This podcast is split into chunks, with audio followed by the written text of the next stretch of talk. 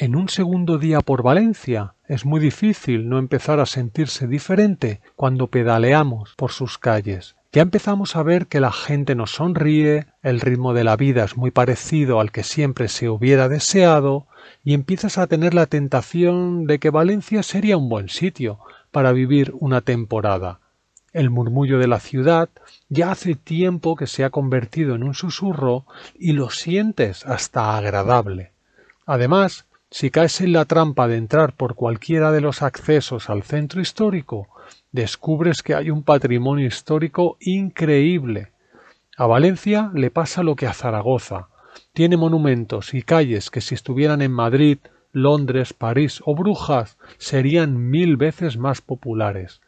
Todo y eso, tanto en las torres de Cuart como en otros edificios centenarios, conserva un toque singular que los hace muy genuinos. Cuando queramos hacer un habituallamiento con alimento para seguir fuertes en la ruta, yo me pararía en el mercado central, sin duda. Abre hasta las 3 pm todos los días, excepto domingo, y es de los mejores de Europa, tanto en diseño arquitectónico como en contenido y producto. Una vez nos hayamos aprovisionado de alimentos, lo genial sería buscar una sombra frente a la iglesia de San Nicolás, que todo y que la Catedral de Valencia sea la más famosa por su miguelete, campanario, y sus obras de Francisco de Goya en su museo, la de San Nicolás tiene en su interior unos techos solamente comparados a los de la Capilla Sixtina del Vaticano.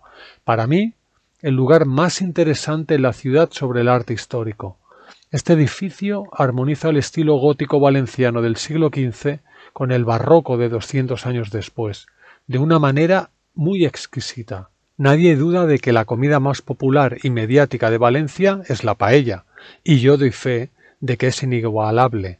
Pero, ¿y si hablamos de bebida? ¿Cuál se llevaría la palma? Para mí, la horchata de chufa. Sí.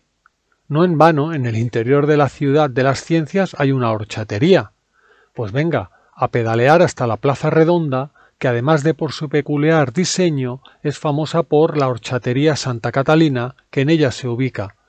La horchata no es la bebida más saludable por sus azúcares, pero sin duda yo pecaría bebiéndome una o más de una en ella. Además, a la fresca. La horchata se puede encontrar envasada en los supermercados, como también paellas precocinadas, pero como lo fresco no hay nada. Ahora ya sí, con el paladar relamiéndose de la chufa, los ojos recreados del centro con sus edificios impregnados de historia, y con el optimismo por las nubes vamos a pedalear veinte minutos para llegar a la Malvarrosa, la playa arrocera de Valencia. Este barrio, como muchos en Valencia y en otras ciudades del mundo, fue absorbido con las ampliaciones urbanísticas debido a las inmigraciones llegadas a la ciudad, aunque aquí la esencia de pueblo se ha mantenido casi intacta. Una prueba es que un vehículo puede aparcar muy sencillamente. Una vez aquí tenemos dos opciones. O disfrutamos de un baño mediterráneo y luego nos comemos un buen arroz o pescado, o viceversa, primero el arroz y luego el baño, pero no hay escapatoria, porque ambos, el mar y el chef, son demasiado seductores. Hay muchas zonas de playas auténticas en la ciudad. Todo depende de las ganas que tengas de darle a los pedales. A mí me gusta mucho el Saler, con su playa. Sin embargo, si tienes mucha fuerza o pasión por los animales, a una hora en dirección sur está la Albufera de Valencia, una reserva natural tan hermosa como grande. Nunca, mejor dicho, hay para todos los gustos, como con la paella. Para terminar, y antes de salir hacia Alicante mañana, quiero explicaros que en España hay un dicho muy famoso que es Estás en la luna de Valencia. Quiere decir que estás en tus propios pensamientos, ensimismado, en tus sueños, y no atiendes la realidad que tienes frente a ti. Yo, cuando viví la noche valenciana, entendí lo que quería decir, y, para vivir y entender la noche de esta ciudad, hay que pasarla en el barrio del Carmen. Sí, el barrio del Carmen es un laberinto de calles desordenado, por áreas no muy limpio, pero con multitud de misterios. Misteriosos bares de luces y penumbras con neones que forman un arco iris eléctrico que te llevará al país de las maravillas, de las maravillosas gentes de Valencia con una bohemia y desparpajo levantino inigualable, lleno de pequeños restaurantes, comercios, bares de monologuistas, cómicos, músicos talentosos y otros artistas que harán que no te sientas extraño entre sus calles estrechas. En definitiva, harán que estés en la luna. De Valencia. Sigo hacia el sur. Valencia, respecto a las otras dos ciudades capital de esta región, está más cerca de Castellón que no de Alicante ciudad, es decir, que entre las dos capitales de provincia hay muchos más kilómetros de costa e interior por descubrir hacia el sur antes de dejar esta hermosa provincia. Es por eso que en este audio artículo te voy a compartir lugares auténticos que no son los más conocidos. La mayoría de turistas conocen la Tomatina de Buñol o los populares Calpe y Denia, bien como destino turístico, localización de películas o puerto de embarque a las Islas Baleares. Mucha gente ha visitado estos puntos, pero existen muchos otros lugares que me han marcado las emociones y que ahora te comparto. Recuerdo disfrutando de una estancia en la parte sur de la provincia. Allí, especialmente en Boca Irén, un pueblo medieval excavado en la roca que me permitía doble beneficio visitar ese interesante lugar y a la vez hacer ejercicio haciendo la ruta de las cuevitas de los moros. Son unas concavidades artificiales, es verdad, pero es ese tipo de actividad exigente y complaciente a la misma vez que gusta. Yo lo disfruté en invierno y realmente era como viajar en el tiempo. Aunque, si lo visitas en verano, puedes bañarte en el Pou Clar, unas pequeñas piscinas naturales que se forman en el río que encuentras camino hacia un tiñente, que por cierto es un buen lugar para comerte un buen arroz, sobre todo en casa de mis amigos hermanos Carola y José, y lo demás son milongas. Por supuesto, la comunidad valenciana es testigo de la historia del Mediterráneo, y es por eso que está plagada de monumentos históricos perfectamente conservados. Ya hablamos hace tres semanas de los de la provincia castellonense, pues ahora toca de la valenciana.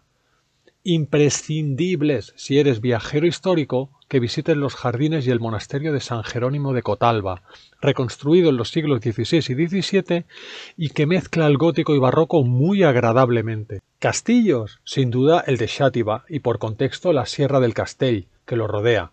Por cierto, sus antiguos moradores, la familia Borgia, tienen una historia súper morbosa que vale la pena descubrir o redescubrir, eso sí, no apta para devotos. Hay decenas de castillos y monasterios por toda la provincia, y la mayoría en entornos preciosos que los ensalzan. A mí me gusta también el de Cullera. Ah, no te pierdas su faro, ¿eh? Tampoco. O el fuerte de Chulilla, con sus puentes colgantes y su monte del castillo. Sin duda pero como tampoco dudo que hay otras regiones de España en la que sería más conveniente centrarse en las fortalezas medievales, ya que Valencia tiene tanto paraje natural que bien vale el enfoque en ellos. No sé por dónde empezar. Estuvimos hablando de la albufera cerca de la capital, ¿sí? Pues también tenemos los parques naturales de las hoces de Cabriel, con sus barrancos escardados durante siglos por el río Cabriel o sus montañas abruptas y su mirador, o si lo prefieres, el de Chera Sot de Chera, con sus barrancos en el valle. Tienes tanto donde elegir que se necesitan bien bien dos semanas para poder catar un poco la provincia. Sagunto con su castillo y su foro romano remodelado, los embalses de Cofrentes, etc. Hay centenares, no exagero, de lugares que te atraparían de por vida en este apartadito de la costa mediterránea. Voy a cruzar a Alicante, y sé que al ser una provincia hermana, encontraré similitudes en lo histórico y en lo caótico, pero una cosa que seguro que no cambia en mí es que nunca digo adiós Valencia, siempre digo un hasta luego. Escribo desde Denia, un pueblo muy especial que está en la frontera entre Valencia y Alicante.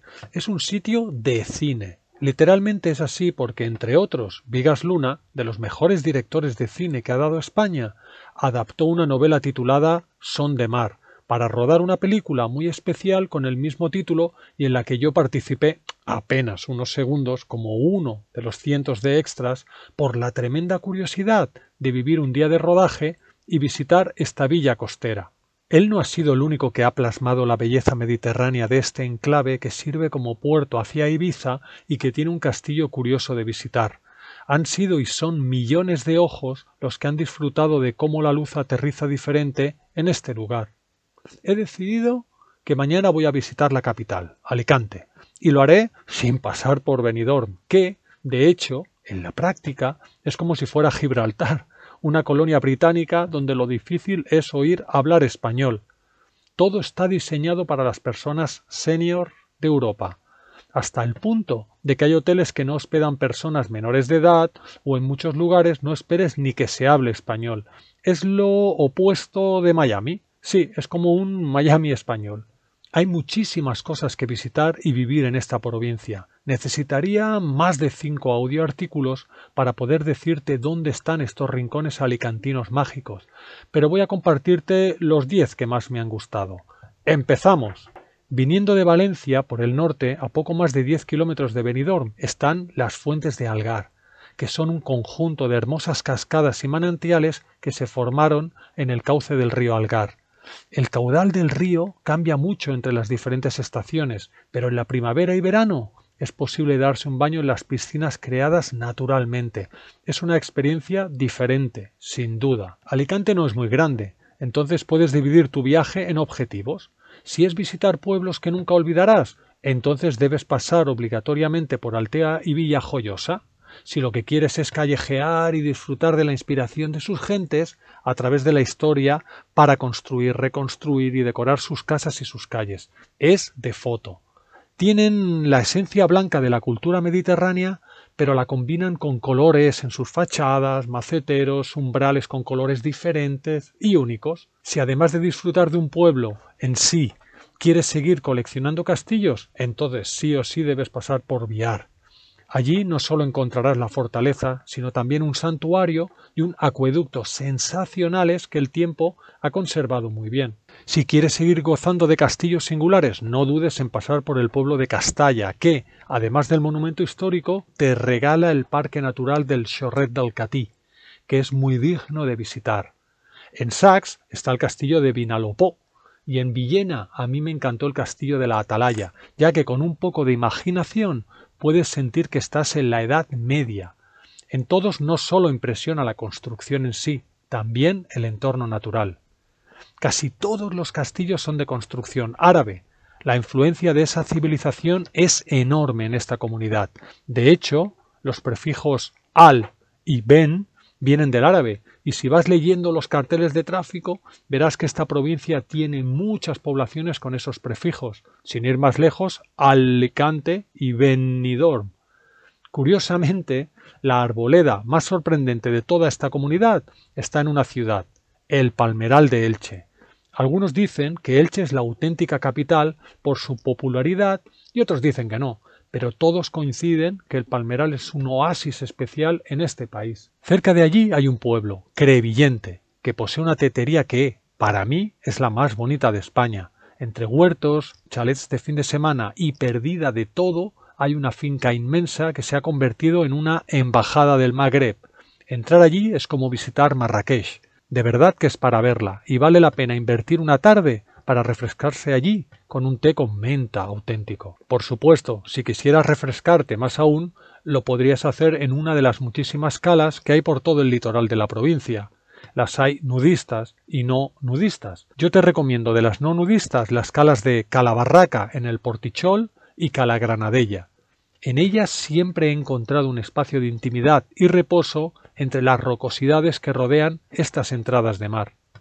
Por último, déjame compartirte un lugar que, todo y que lo visité hace tiempo, parece como si lo hubiera hecho ayer. Las cuevas de Canelobre. Son unas cuevas en la falda de la Sierra del Cabezón de Oro que se encuentra sin duda en uno de los parajes naturales más impresionantes que ver en Alicante. Tampoco está muy lejos de Elche y en cuarenta minutos en coche te encuentras ante esta concavidad natural con una bóveda interior que parece la de una catedral. No te exagero. Esta parte del país tiene esto, que combina cuevas y sierras naturales de tal manera para que nuevamente tengas la emoción de volver. Ahora sí, poco a poco voy a la capital a disfrutar de unos amigos de Alicante. Lo más bonito es que estos amigos todavía ni los conozco ni sé quiénes son, pero me juego una mano que cuando salga de la capital tendré amigos recientes que aparecerán durante mi estancia. Son muy hospitalarios. Ya te lo contaré. Ya estoy en la capital alicantina. Estoy en la ciudad reina de la Costa Blanca, una ciudad que, sobre todo por la noche, se me hace familiar por su similitud en algunos aspectos a Barcelona. Esta ciudad ha sufrido muchos combates, invasiones, batallas y reconstrucciones, y eso se denota en muchos rincones de la ciudad. Al principio, Alicante era un reclamo a un turismo nacional o extranjero que venía porque era un lugar de calidad, calidez y económico. Con la popularidad lo de económico se esfumó, pero lo de calidez no.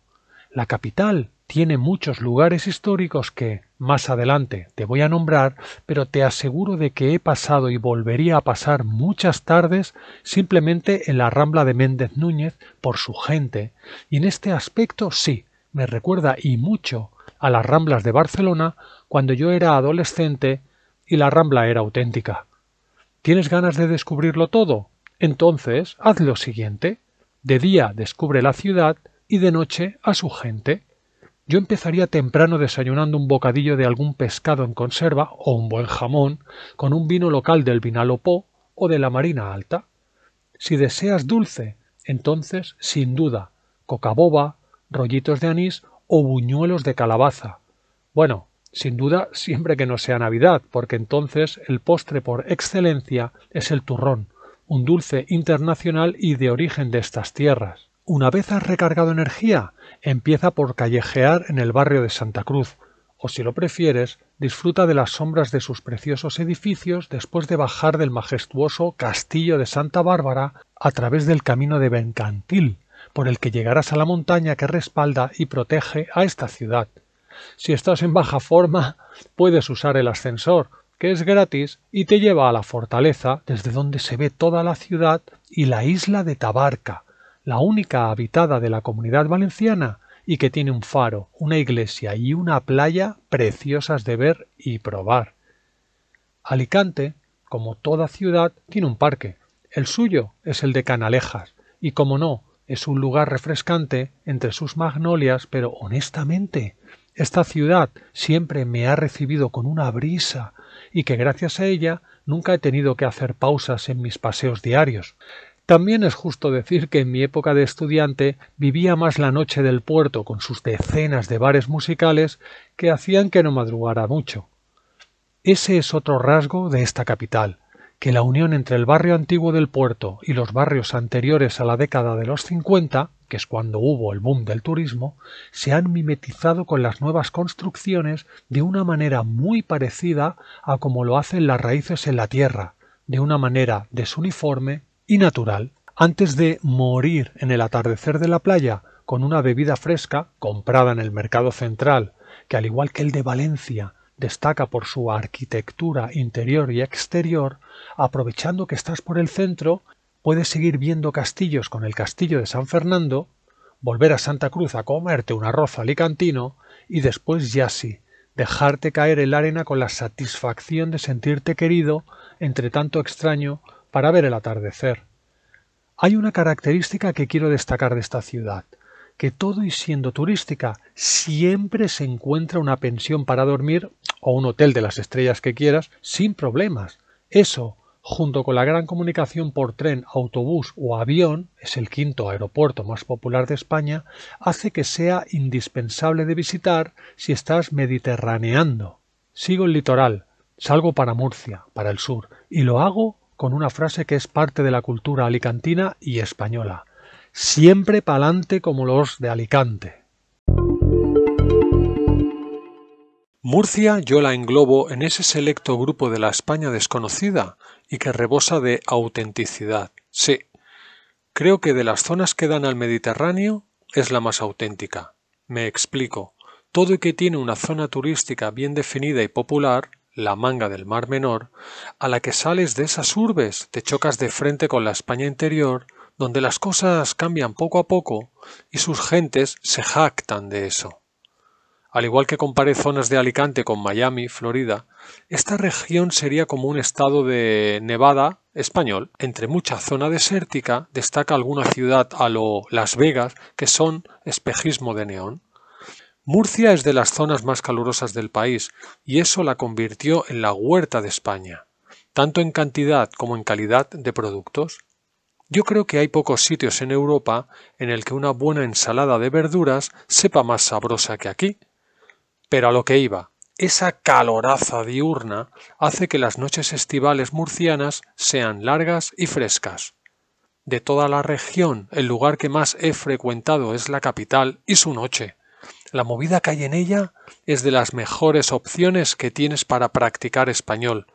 Hay muchas universidades y eso significa movimiento nocturno casi cada día de gente dicharachera e interesante. No hay que saltársela. Por supuesto, la capital de día también tiene lugares genuinos como el Mercado de las Verónicas, donde puedes comprar unos pepinos frescos, ponerlos en una bolsa con sal y pimienta y pasear mientras te refrescas con ese alimento.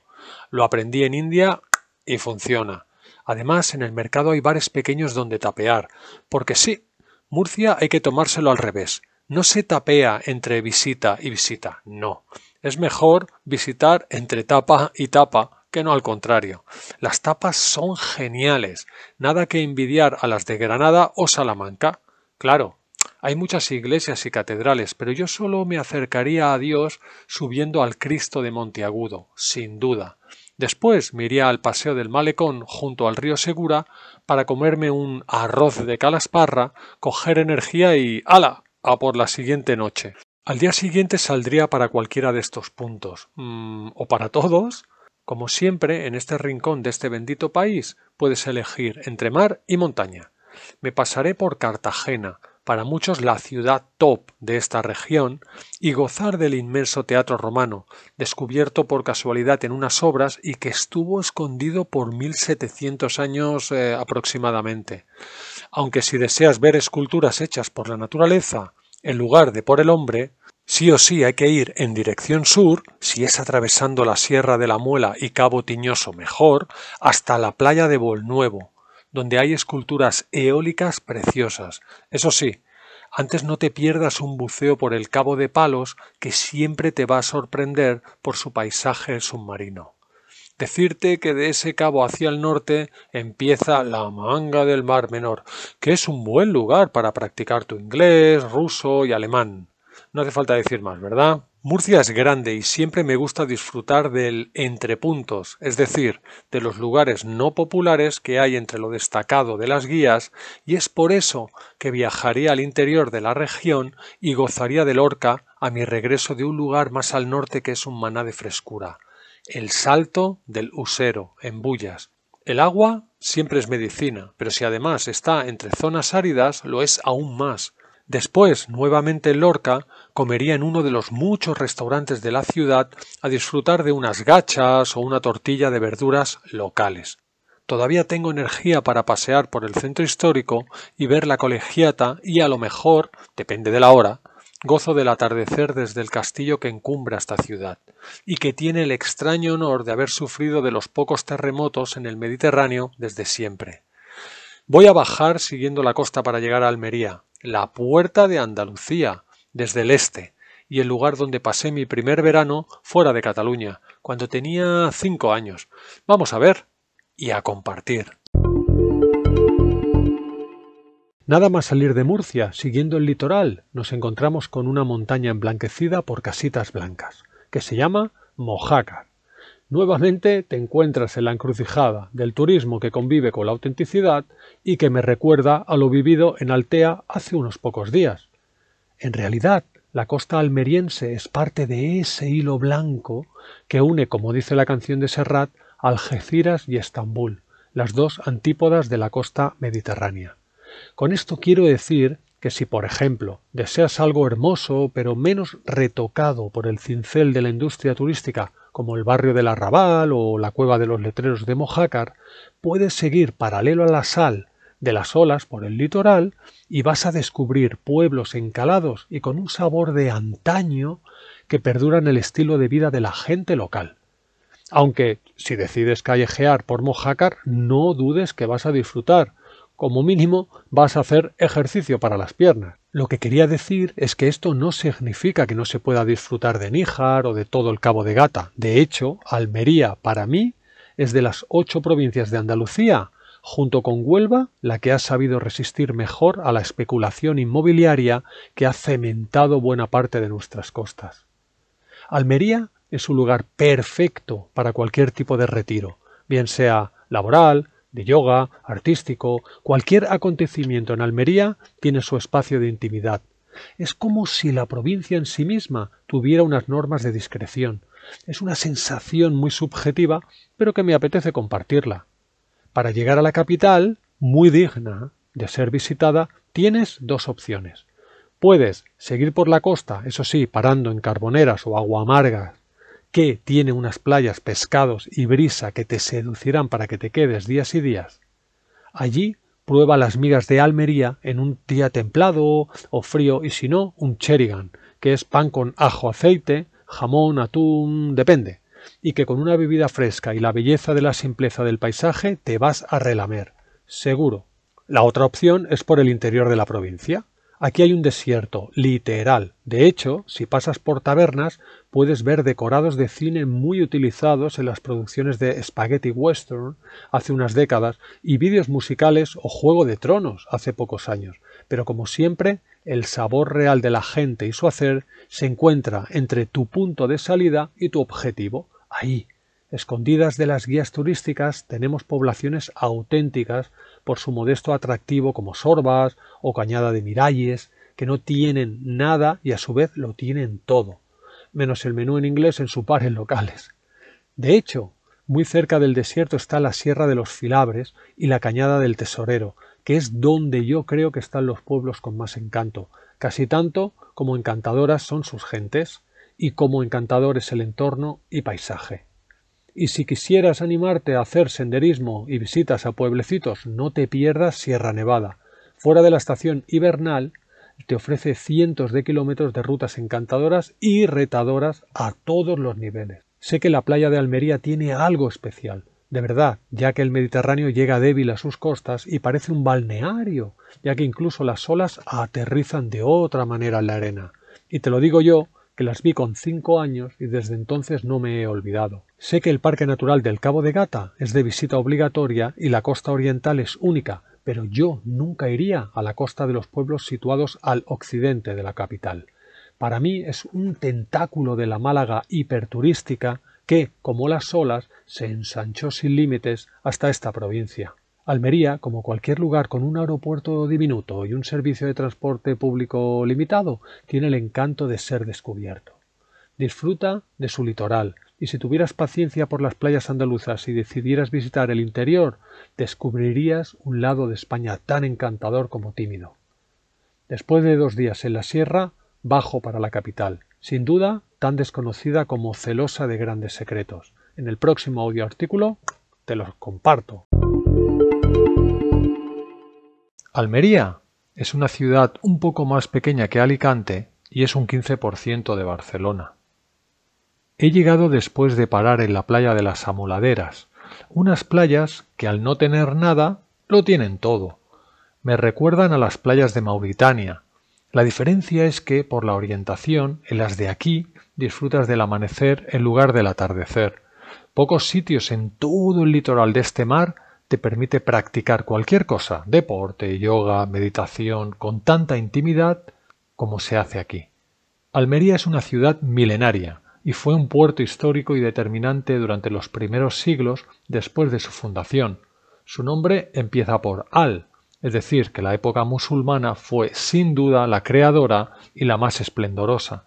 De hecho, la antigua Medina ahora es el barrio antiguo y que tiene el mismo encanto que los de cualquier centro histórico, más popular con sus también calles estrechas, tortuosas, pero llenas de vida. La ciudad tiene un punto clave, la Puerta de Almería, una muralla que separaba la ciudad del puerto y que sube hasta la Alcazaba, que es, sin duda, la reina de la ciudad. Arriba, si subes a verla, también verás el cerro de San Cristóbal, un perfecto mirador y respirador, ya que la brisa te llena de aire fresco directo desde el mar hasta tus pulmones. La gente en esta ciudad es muy hospitalaria, te diría que de la más hospitalaria de España, especialmente de noche. Por eso no es mala idea levantarse temprano, disfrutar de un recorrido gastronómico histórico, visitando la iglesia de San Juan Evangelista, que era la mezquita más grande de Almería, y en la que es entretenido buscar detalles en su construcción que delatan su origen no cristiano. Muy cerca están los baños árabes Almeraya, que aunque no sean tan populares como los cordobeses, tienen la misma esencia que hace mil años. Me encanta la sensación de rozar con mis manos y mis pies el mosaico desgastado por el agua durante siglos, en realidad más de un milenio.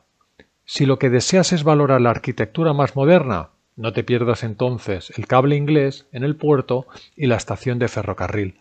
Estas dos visitas te harán regresar a épocas más modernas. Si estuvieras más de una noche, entonces yo visitaría la casa del poeta José Valente o la casa del cine, y no lo haría solo por el contenido cultural, no.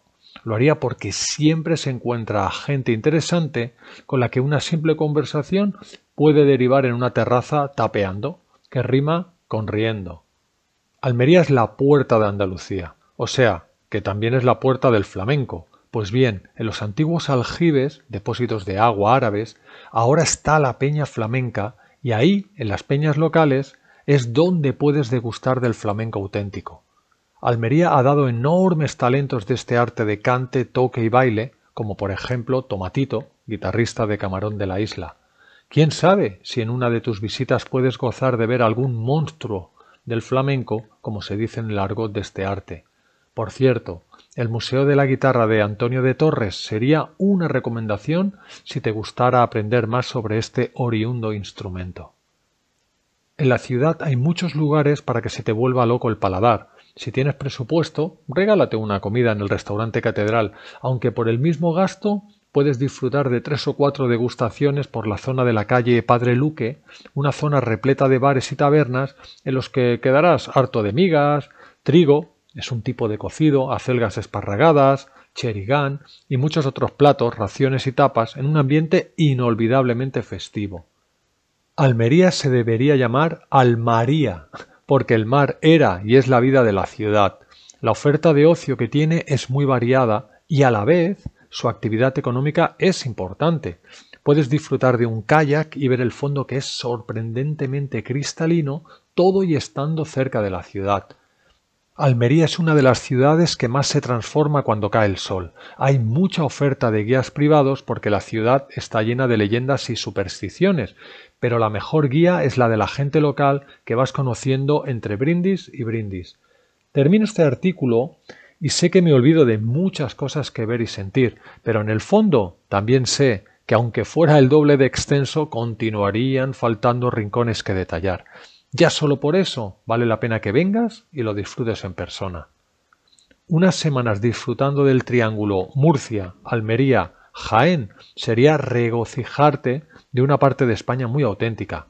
Jaén lo dejaré para más adelante. Ahora voy a la tierra de mi familia materna, Granada.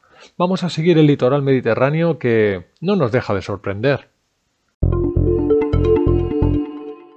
He seguido el litoral desde Almería, pero saltándome el ejido con su otro mar, el de plástico, kilómetros de invernaderos que dan esa sensación óptica, roquetas de mar y demás urbanizaciones para llegar a la playa granadina de la Herradura. Un tramo de costa con eso, con forma de herradura y que me recuerda mucho a las calas de Girona y mucho más aún a mis noches de verano por esas tierras y que me apetecía revivirlas. Además, He decidido descubrir la provincia antes de ir a la capital y deseo hacerlo subiendo desde el nivel del mar. Una cosa antes, si realmente quieres gozar de playa granadina, por favor, no te pierdas las de Salobreña, Almuñécar o Motril, que son merecedoras de su prestigio y además este último pueblo, productor de unas frutas tropicales sabrosísimas que sirven como excelente reserva de calorías y agua para continuar el viaje. Granada es grande, y esa sensación no la da la extensión de la provincia, sino lo singular de sus carreteras que por su trazado y la natura que las envuelve hacen que no puedas correr mucho, mejor. Además, toda la provincia está llena de ventas, restaurantes o bares que hay entre medias de las poblaciones, donde refrescarte por dentro, por fuera y disfrutar de, según dicen, las mejores tapas de España, o sea, por contexto, del mundo. No conozco a nadie que las haya probado y se le haya olvidado la experiencia. A nadie. La provincia se extiende desde el Mediterráneo hasta llegar, a través del espectacular y lunar Geoparque de Granada, en cierto modo similar a la Capadocia turca, a la preciosa y aceitosa Jaén, aunque he decidido que voy a disfrutar de la montaña más que del plano o la costa. Por eso he empezado por Sierra Nevada. Seguramente, si eres de los Estados Unidos, habrás sentido este nombre en tu país. Eso es debido a que colonos nombraban a cordilleras con ese nombre si tenían similitud de perfil. Pues bien, en este lugar el gozo está garantizado, bien sea en invierno para esquiar o en primavera para hacer senderismo. En verano esta sierra te invita a que desmientas un mito. Pásate por la Alpujarra. Algunos le llaman país de ninguna parte. Búscate una estancia y pasea por sus pueblos blancos para conocer a la gente. Se dice que son los menos simpáticos de España, pero yo lo niego en rotundo. Antes, en el flanqueo sur, hay que pasar por un lugar con una naturaleza y agua súper popular en España, Lanjarón, un lugar con unas fuentes y unos baños árabes de los mejores de Andalucía. También en la provincia están los de Alama, Alicún, Graena y Zújar, pero estos de Lanjarón son como bañarte en la Alhambra. Ah, no te olvides ropa de manga larga, aunque estés en Andalucía y en verano, por las noches refresca y mucho. Después subiría a Escúzar y Agrón, los pueblos de la familia de mi madre, donde la sencillez y la sabiduría callada hace que el viaje sea vertiginoso hacia descubrir emociones y recuerdos de familia. Cuando el sol deja de ser tan poderoso, las tardes y noches a la fresca son momentos increíbles, escuchando cuentos, historias, chistes y retaílas de sus lugareños. Por supuesto, visitaría Santa Fe, que aunque no sea tan bonita como la de Nuevo México, Estados Unidos, me emociona más para brindar por mis abuelos, comerme un plato de habas con jamón y un remojón granaíno, y salir con fuerzas para llegar a Montefrío, sin ninguna duda de los pueblos más bonitos de España y que tienen muchas inspiraciones urbanísticas en su haber. No te lo pierdas. Realmente, en estas pocas palabras no puedo describir tanto y tan bueno de ver y sentir, cosa que me hace feliz, porque así quizás te tiente a que lo descubras por ti solo o sola. Hago noche en Fuente Vaqueros, un pueblo pequeño pero que vio nacer y crecer al poeta más grande, Federico García Lorca. Estaré comiendo, paseando, disfrutando las calles que lo vieron a él hace años, hacerlo en su breve pero intensa vida, y mañana tomaré un autobús para la ciudad de Granada, donde pasearé del mismo modo, haciéndolo donde hace años lo hacía mi madre de adolescente. Sí. Recuerdo que me decía que iba de paseo a la Alhambra y que era gratuita. Hoy en día lo sigue siendo para los locales. Para nosotros hay que pagar, pero pocas veces en la vida se hace tan gustosamente. Te cuento en el próximo audio artículo. La primera vez que pisas Granada es similar a hacerlo en Agra, India, sabiendo que lo que te ha llevado allí es una creación humana y única, digna de ser finalista del jurado de las siete maravillas del mundo y de largo el monumento más visitado y fotografiado de España. Sí, estoy hablando de ese palacio nazarí levantado con una exquisitez alta durante varias décadas, la Alhambra excepto a los universitarios y a los granadinos que regresan a visitar a sus familiares, el resto, todos programamos nuestra estancia en la ciudad a expensas de la visita de este monumento. La visita hay muchísimas formas de hacerla, con guía, sin él, por la noche o dividiéndola en más de un día, por ejemplo. Yo, la última vez que la hice, a título personal, ya que la última fue en un tour privado con mis estudiantes de inmersión, la hice viajando en el tiempo. Es decir, viajé a la Granada de principios del siglo XIV, cuando Ismael I decidió construir un palacio y unos jardines en la zona de los Arrayanes. Creo que es la mejor manera de ver el monumento, no como joya independiente, algo así como ver un collar de diamantes en conjunto con los pendientes, anillo y vestido. Es por eso que recomiendo visitar la parte de la ciudad contemporánea a la Alhambra. El Albaicín, los baños árabes, Sacromonte con sus cuevas, el Paseo del Darro o el Paseo de los Tristes. Al visitar estos lugares, sobre todo el Albaicín, puedes entender y mucho cómo era esa sociedad.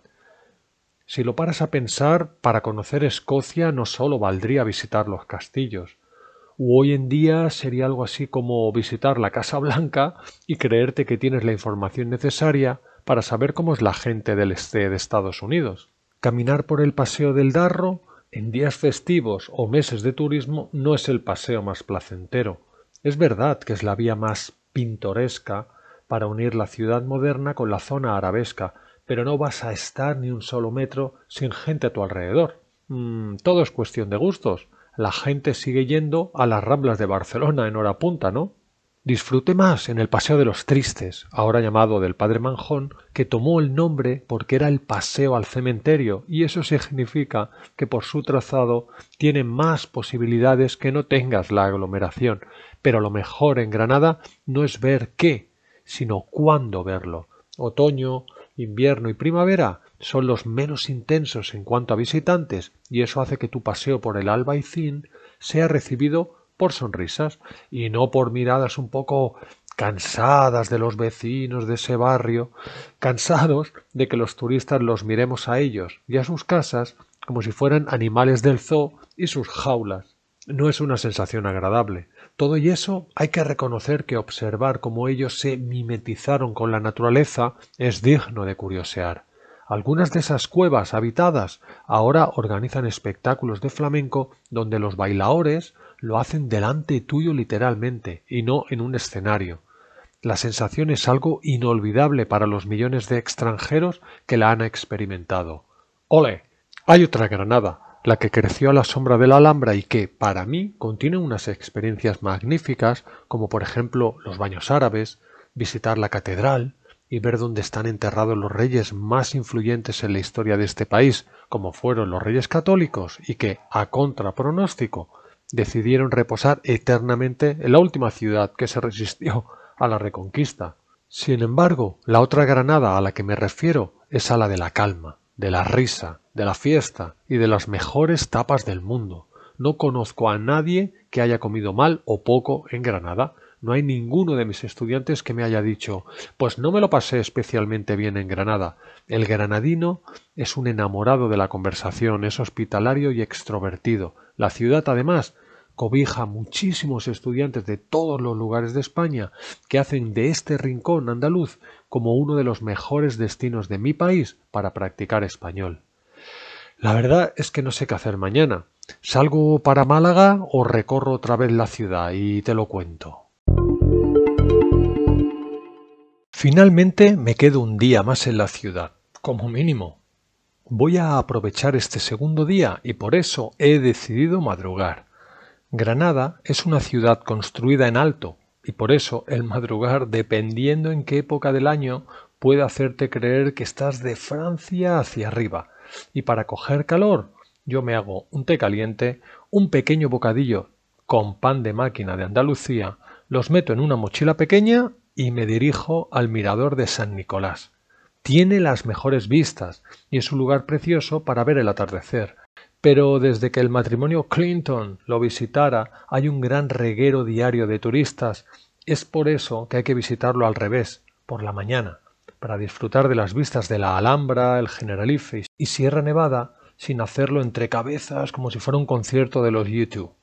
Al estar en el Albaicín, eso significa camino inclinado, pero no te preocupes, en el camino encontrarás fuentes de agua fresquísima. Sí, el agua de Granada está como sus tapas, buenísima. Allí es un buen lugar para meditar qué hacer. Yo decido disfrutar de un baño, una visita interesante y tapear. Sí, no mucho hoy, no cantidad, sino calidad de visitas. Empiezo por una visita interesante y, aprovechando que estoy en el Albaicín, me voy a la casa de Zafra, que es un antiguo palacete nazarí y que después fue residencia de funcionarios de los reyes católicos. El señor Zafra fue su contable. Este lugar tiene unas vistas preciosas y además un aljibe original que junto al palacio en sí mismo te transportará a otra época. Después continúo con el agua. Visitando los baños árabes de El Bañuelo en la calle del Darro. Sí, esa que te comenté que está llena de gente siempre, pero realmente están tan bien conservados los baños que vale la pena un poquito de estrés. Evitable cuanto más pronto vayas a la visita. Y realmente ver lo que eran unos jamanes, baños árabes, hace varios siglos. Bueno, después de un baño hay la opción de masaje, ya hemos hecho hambre, y entonces el tapeo sí o sí lo hago en la calle Elvira, que está a menos de diez minutos caminando. Allí encontrarás muchos bares y restaurantes. Yo prefiero los bares porque es más grupal, hay más interacción entre la gente, te sientes uno más de los locales y siempre hay comentarios y bromas al aire que arrancan las carcajadas de todos. Los granajinos tienen mucho salero. Las tapas las hay para todos los gustos, de carne, vegetarianas, de pescado, un universo para el paladar. Para empezar, que mis huesos caigan directos en el bar restaurante Los Manueles para probar sus migas. Allí encontrarás de todo. Pero la segunda ronda me la doy en el bar Los Diamantes, que son más de pescaíto y arroz caldoso típico andaluz. Termino en la antigua bodega Castañeda, que sirven unas raciones más grandes, y así quedo comido. La diferencia entre la tapa y la ración es que la tapa normalmente es para una o dos personas y la ración para cuatro como mínimo. Mañana visitaré la Alhambra a primera hora de la mañana, que es cuando hay menos sol y menos turistas. Haré la ruta del agua. No es ninguna ruta que encontrarás en ninguna guía. La llamo así porque me gusta seguir las pequeñas canalizaciones de agua originales que hay por los jardines y así descubrir este precioso enclave lleno de flores y rincones secretos, como creo que lo harían los niños de ese palacio hace años. Por cierto, si intentáis comprar por internet los tickets, te saldrán muchas opciones. La oficial, mejor y más barata es aquí. tickets.alhambra-patronato.es. Bueno, la más barata es haber nacido en Granada, que entonces es gratis, aunque recordemos que las cosas importantes no cuestan dinero, y el placer de estar aquí es una de ellas. Gozaré de la visita unas dos horas y media y después hacia Málaga